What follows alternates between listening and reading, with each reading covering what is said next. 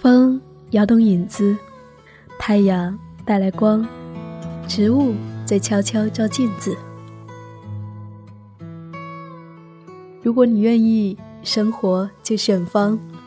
嗨，你好，这里是亲爱的生活，我是夏意，夏天的夏，回的意，很高兴又和你在一起。一月份走到了末尾，不知道。你在过去的一个月过得还好吗？那么此刻来和你分享我在过去的一个月陆陆续续写下的闪光的日常。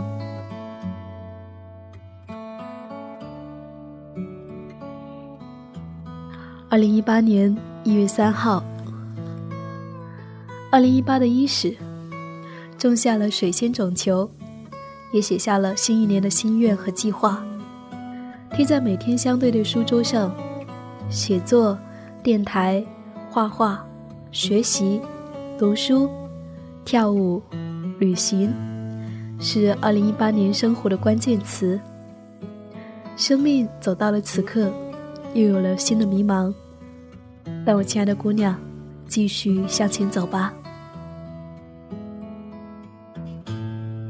一月六号，寒潮给北方带来了白雪，而到了南方，却化作连绵的冷雨。阴郁的天色，让人没有了出走的欲望。但这样，我便有了理由，在家里面好好做饭，读完一本书，画一幅森系的彩铅画。这些天，水仙花长得很快。几天时间，已经抽出了手指长的绿苗。我给它重新换了清水。我真羡慕它。我们作为人类的成长总是缓慢的，尤其是我们的心灵。这周读完了两本写给小孩的书，《小狗钱钱》第一集和第二集，这一种感受会变得更为深刻。那些作者想要传达给孩子们的理财观和人生观，比如说。不要跟他人做比较，只专注于你作为独特个体所能够做的事情。大人们也未必能够做到。相反，我们许多人从小就生长在这样和他人比较的家庭环境里面。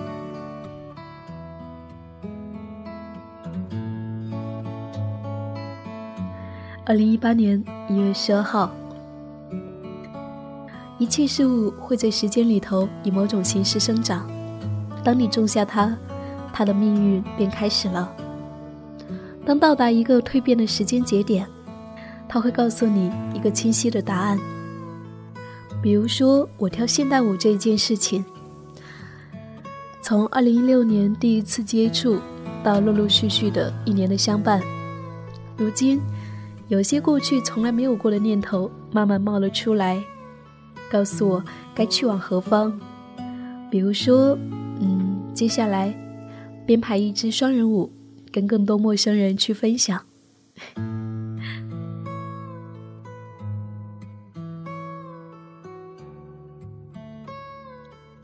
一月十五号，在南方冬天的阳光下，和雨木姑娘相约雨后散步。听他讲述他的三个月前开始的爱情和即将踏入的婚姻生活，真是美好。雨木姑娘说，那天早晨醒来，看到了一个建造书屋的北京旅行项目，在书屋上生活可是我小时候的梦想啊！于是几乎毫不犹豫的，当天我就报名并通过了面试，并在下午买了去北京的机票。他呢，在活动开始前一天晚上被临时拉来负责这一场项目的两天的领队。在活动车上，我第一次听到他的声音，心里面咯噔了一声，一股电流穿过身体，有个声音在呼喊着：“哎，我想要和你在一起。”当两个人的目光初次相碰，好像早已相识。不由得吐出一声：“呀，怎么又是你啊？”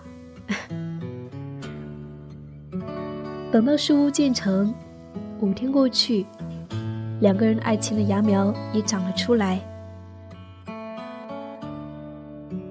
雨木姑娘说：“从高中的懵懂恋爱以后，我一直单身。不是说没有遇到喜欢我的人，只是心里一直明白，那不是我想要的，那不是我所喜欢的。然后，一直到此刻。”一直到二十五岁跟他相遇的此刻，我却无比相信，我将要和这个人过一辈子。所以我们决定在二零一八年将举行我们的婚礼。听着雨墨姑娘这一场由内心的指引而得以成全的爱情，让人不得不相信，有一些相遇是前辈子注定的。听从上天的启示，他会带领你去到美好的地方。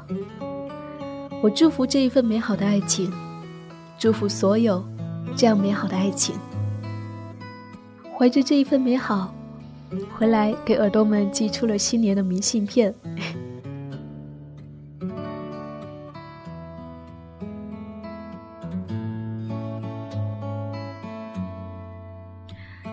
二十三号。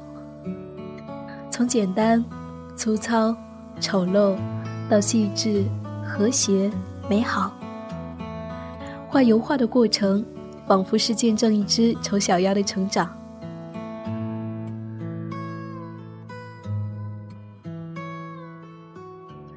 一月二十三号，当你越能了解他人，体悟他人话语背后的恐惧、渺小和痛苦。也就越能包容他人发出的负能量，也越能解脱自己。从这一个层面，我们学会了如何在爱他人的同时，也爱自己。真正有力量的话语，从来都不需要有多大声。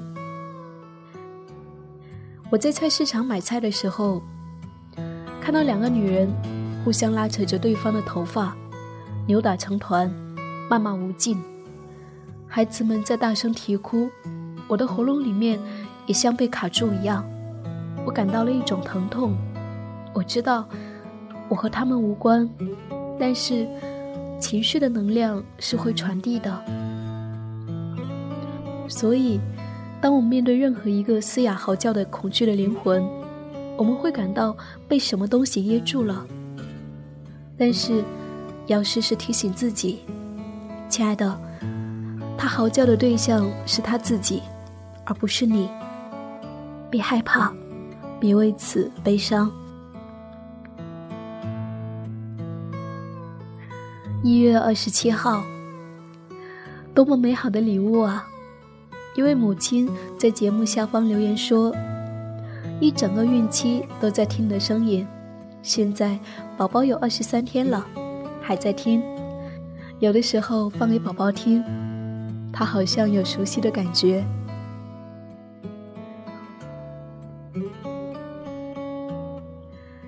二十八号，梵高先生的画充满了强烈的生命力。今天临摹他笔下的瓶中植物，让人感到一种生命的张力在生长。每一片叶子，每一朵花，都生满了生的活力。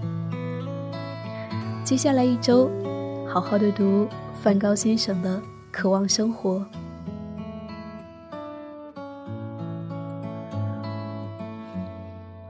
一月二十九号，在节目面前，不再轻易发声，有对文字的敬畏，有对故事里的人、故事外的听者的尊重。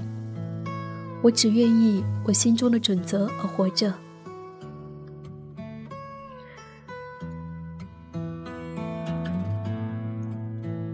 如果你愿意，生活就选方。我是夏意，夏天的夏，回的意。谢谢我的生活的日记有你相伴。如果说 你想要看到我画的那些画，还有更多的小日记，可以在微信公众号找到我，nj 夏意，大写的 nj，夏天的夏，回忆的忆，就可以找到我了。当然，如果说你有旅行故事，你喜欢旅行，也欢迎你给我投稿你的那一些美好的旅行故事。好了，亲爱的，我们下一期再见。